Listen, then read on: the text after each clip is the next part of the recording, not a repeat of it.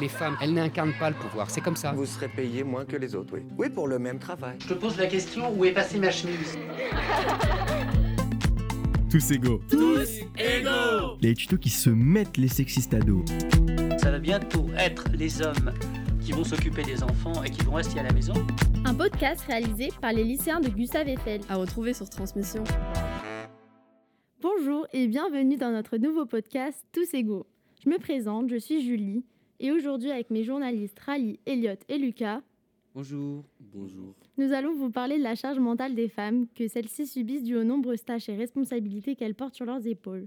Ce sujet commence à se faire entendre et il est maintenant temps de faire avancer les choses. Nous avons la chance de disposer de scènes réalisées par les premières que je vous propose d'écouter. Let's go Tu peux me faire réciter les dates qui sont marquées là, s'il te plaît? Attends deux secondes, je dois finir mes maths là. Maman Maman, tu peux venir m'aider, s'il te plaît Fais à manger là, viens pour te mettre la table pour aller dates après. Vas-y, là, t'as fini, là, non? Non, j'ai pas fini, tu peux bien le faire tout seul. Eh, mais ça va, là, ça va, tranquille. Les enfants, venez mettre la table s'il vous plaît. On arrive Je révise mes dates, tu peux pas? Les enfants Oui, je suis là, je suis là. Et lui, il vient quand aider? Tu viens aussi, il n'y a pas que ta sœur qui doit aider. Ouais, ouais, deux secondes. Mais il va jamais venir, c'est sûr. Mais si, mais si. Mais viens aider là Mais je fais mes devoirs, j'ai des devoirs, tu crois quoi Je travaille. Mais moi aussi, je faisais mes devoirs, moi aussi j'ai des devoirs. Maman, il aide jamais. Travaille Laisse-le, c'est un garçon pour une fois qu'il travaille. Merci à Claudia, Alicia et Ryan, les élèves de première qui ont réalisé et prêté leur voix à cette scène où l'on a pu remarquer la différence de traitement entre un frère et une sœur. Il existe en effet beaucoup d'inégalités dans la répartition des tâches domestiques entre les hommes et les femmes. Mais déjà, qu'est-ce que la répartition des tâches domestiques? C'est le fait de partager les tâches à accomplir avec plusieurs personnes pour éviter de porter seul les responsabilités liées à ces tâches. Ça permet finalement de partager la charge mentale, qui est en fait un mot assez récent, car il est entré dans les dictionnaires en 2020. La charge mentale, c'est lorsque le cerveau épuise le corps. C'est-à-dire que le cerveau reçoit une quantité importante d'informations du matin au soir. Par exemple, lorsque vous sortez d'une journée d'examen ou d'une grosse évaluation, vous pouvez vous sentir fatigué.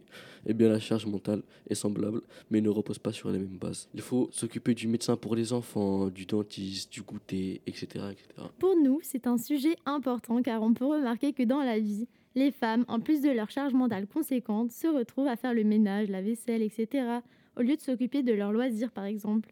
Et cela peut avoir un impact sur le temps disponible pour leurs études, leur travail. Je ne sais pas si vous avez remarqué, mais dans la scène qu'on a entendue, la fille se retrouve à faire la vaisselle au lieu de faire ses devoirs alors que son frère fait son travail. En plus d'être injuste, la fille perd son temps. Et je pense que cela arrive régulièrement. Et maintenant, Lucas et Rally vont pouvoir nous présenter leurs chiffres. Il est vrai que pour le ménage, la cuisine ou encore s'occuper des frères et sœurs, ce sont souvent les filles qui sont mises à contribution et non les garçons, ce qui tend à reproduire le schéma de l'inégale répartition des tâches chez les couples adultes. Selon une étude parue en 2020, plus de la majorité des parents avouent enseigner davantage aux filles les tâches ménagères. Plus de la moitié des filles interrogées estiment faire souvent les tâches liées au linge chez elles, contre seulement un garçon sur trois. Donc, je peux terminer sur le fait que l'inégalité dans les tâches ménagères sont déjà présentes à l'enfance.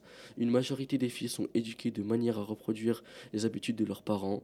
Cependant, trois garçons sur quatre se rendent compte de cette inégalité au sein de leur propre foyer. Cela annonce peut-être un futur changement. De plus, depuis plus de 30 ans, les chiffres en matière d'inégalité domestique ne bougent pas. Les femmes réalisent toujours 72% des tâches ménagères et 65% des tâches parentales. Nous savons également que les femmes consacrent chaque jour, en moyenne, 4h38 aux enfants, contre 2h26 pour les hommes, soit deux fois moins. On voit donc bien la part d'inégalité entre les hommes et les femmes.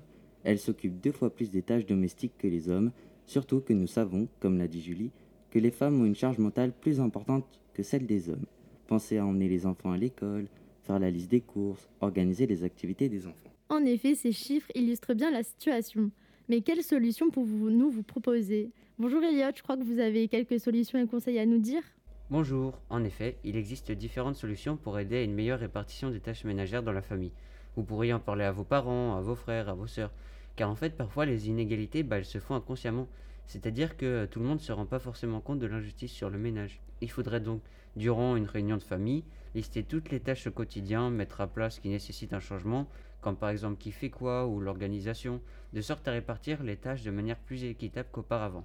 Chacun peut par exemple s'occuper du domaine qu'il préfère s'il a des préférences, en établissant un planning dans la semaine pour répartir les jours et les tâches de la manière la plus équitable possible. C'est vrai que ce planning est mis en place chez moi et certains jours on le respecte pas parfaitement parce que bon bah on peut changer les jours en fonction de l'emploi du temps et des activités de chacun. Mais euh, je reconnais qu'il est plutôt efficace. Merci d'avoir approuvé cette idée et bah, je suis content qu'elle soit efficace. Bien, continuons dans notre lancée. Si vous voyez que votre maman est trop épuisée, pourquoi ne pas lui proposer de s'accorder une vraie pause de temps en temps pour qu'elle ait du temps rien que pour elle? Vous pouvez lui proposer de fixer une journée où elle ne s'occupe de rien et où vous prenez tout en charge les courses, la préparation du repas, le rangement et le ménage. Une fois que vous aurez trouvé un rythme plus serein et une meilleure répartition des tâches, les raisons que vous vous sentiez tendu, dépassé et donc les risques de s'énerver auront disparu. Et enfin, il n'y aura plus de disputes car tout aura déjà été expliqué et réglé. Merci Elliot pour ces conseils et solutions. Vous pourrez désormais pouvoir en parler avec votre famille. On espère que notre podcast vous aura aidé. Donnez-nous votre avis sur nos réseaux sociaux. Vous pourrez retrouver notre podcast sur le site du lycée dans l'onglet Transmission. Ce podcast Tous égaux est maintenant terminé. J'espère qu'il vous aura plu. Merci à Lucas et Elliot, mais aussi à Rally pour ses chiffres et solutions. À bientôt dans notre prochain podcast. Au revoir. Au revoir.